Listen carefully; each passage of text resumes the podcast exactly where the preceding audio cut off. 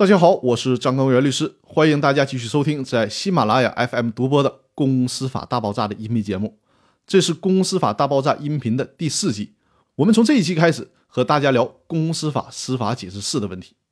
这一期和大家聊的话题是：谁有资格提出决议无效或不成立之诉？《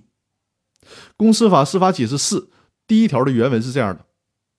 公司股东、董事、监事等请求确认股东会或者股东大会、董事会决议无效或者不成立的，人民法院应当予以受理。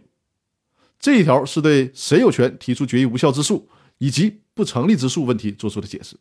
其实从法理上讲，如果一个决议无效或者不成立，那么就是对决议合法性的根本否定。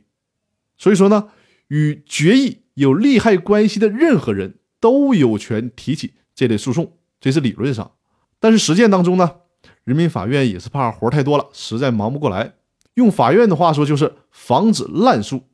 也就是滥用诉讼权利。所以说，特意在司法解释当中明确下来了，只有公司的股东、董事、监事提起诉讼，要求确认公司股东会、股东大会、董事会决议无效或者不成立的，法院才能够受理。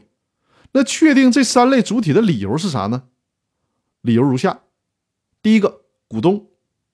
对公司的非法行为，股东作为公司的社员，可以起诉股东会或者是董事会的决议违法。第二个，董事作为公司权利的行使者，尽管我国的公司法并没有明确的对董事权利地位进行界定，但是呢，董事对股东会决议、董事会决议的非法性有权单独起诉，这可以视为对公司合法性的监督。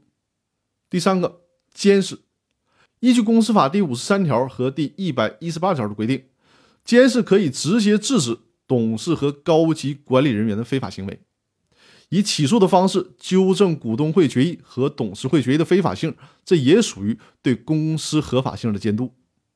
最后必须强调的是，这条司法解释所列举的适格的原告，也就是说符合原告资格的人，仅仅包括了起诉的时候具有股东、董事和监事资格的人。